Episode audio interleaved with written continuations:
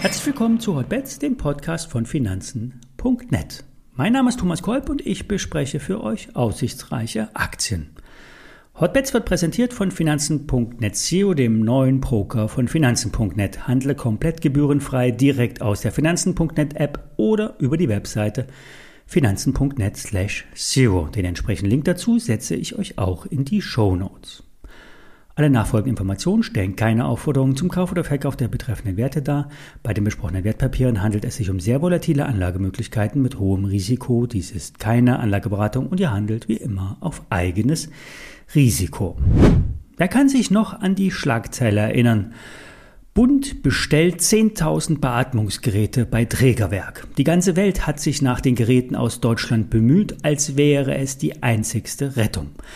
Am Ende hat der Bund die Geräte wieder abbestellt und die bereits gelieferten 1557 Geräte bezahlt. Zum Glück hat der Medizintechnikkonzern besonnen reagiert, das bestehende Geschäft nicht vernachlässigt und trotzdem geliefert, was geht. Die Nachfrage nach Beatmungsgeräten, Schutzmasken und anderen Produkten ist längst deutlich abgeflacht. Das hat die Börse erwartet und ein Abflachen der Umsatzkurve antizipiert. Und tatsächlich liegen Auftragseingang und Betriebsergebnis im zweiten Quartal 2021 bereits spürbar unter den vergleichbaren Vorjahreswerten. Selbst der Vorstand, Stefan Träger, rechnet nicht mit einer vergleichbaren Nachfrage im kommenden Jahr. Das klingt zunächst einmal ernüchternd und rechtfertigt möglicherweise die Kurstelle, auch wenn die operativen Rückgänge weit weniger ausgeprägt sind, als zunächst zu erwarten war. Bemerkenswert ist, dass Träger im Jahresverlauf aus einer Reihe von Schwellenländern größere Covid-bedingte Aufträge erhalten hat. Die meisten Orders kommen derzeit aus Indien und anderen nicht genannten Staaten. Trägerwerk kann auch bei der Hochwasserkatastrophe schnell helfen und so wurden mit mobilen Gasversorgungsanlagen die Krankenhäuser wieder betriebsbereit gemacht. Die Lübecker Firma hat die gute Geschäftslage zudem genutzt, um ihre Finanzverbindlichkeiten runterzufahren. Das wurde mit einem Rückkauf von Genussscheinen umgesetzt und so die Verschuldung um 70 Prozent runtergefahren. Das hübscht die Bewertungskennziffern auf. Zum Beispiel steigt die Eigenkapitalquote. Bewertungstechnisch ist Trägerwerk immer noch hoch bewertet. Trotzdem sagt Gerion Kruse, die Lage ist besser als der Kurs. Kaufen lautet das Votum. Noch so eine Pandemiefirma ist Geresheimer. Der Hersteller von Spezialverpackungen liefert bis Jahresende 1,2 Milliarden Fläschchen für die Abfüllung von Covid-19-Injektionen. Dass dieser Nachfragebooster nicht abbrechen wird, ist unschwer äh, vorherzusehen. Die Bestellungen reichen bis in das Jahr 2023 und reißen nicht ab.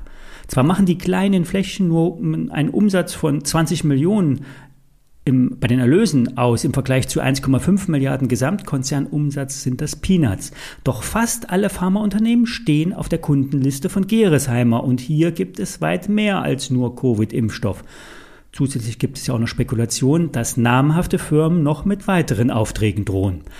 Geresheimer investiert deshalb in die Ausweitung der Produktion, schaltet auf den Mode Wachstumsunternehmen, investiert in Digitalisierung, Automatisierung und neue zukunftsweisende technische Lösungen. Erwartet wird eine Umsatzsteigerung im einstelligen Prozentbereich. Alles rein organisch. Der Großteil des Umsatzes kommt aus dem Bereich Arzneiflaschen, wie für, die, wie für Hustensaft oder andere Flaschen für die Kosmetikindustrie. Dies führt zu einem Ergebnisanstieg von über 20 Prozent. Auf dem Kurs lastet die Angst vor steigenden Rohstoffpreisen. Ob das am Ende wirklich berechtigt ist, bleibt derzeit unklar und selbst wenn die Einkaufspreise steigen, Geresheimer ist nach eigenen Angaben in der Lage, steigende Kosten an die Kunden weiterzugeben. Fazit, die Firma wächst, ist gut aufgestellt und die Aktie hat Potenzial.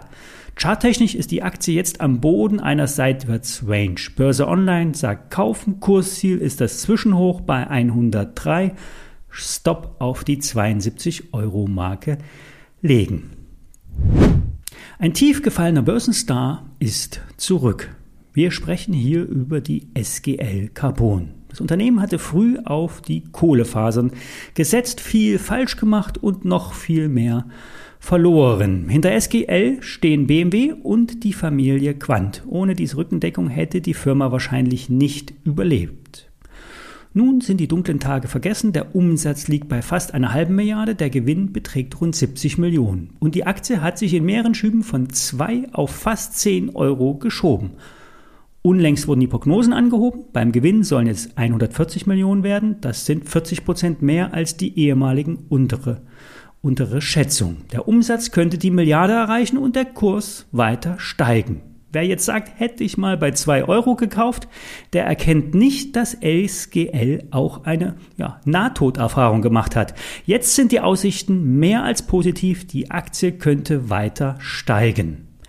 Wer etwas mehr Schwung im Investment mag, nimmt dafür ein Hebelzertifikat mit Faktor 3. Die ISIN steht in den Show Notes. Soweit für diese Woche. Wir hören uns Montag wieder. Bis dahin.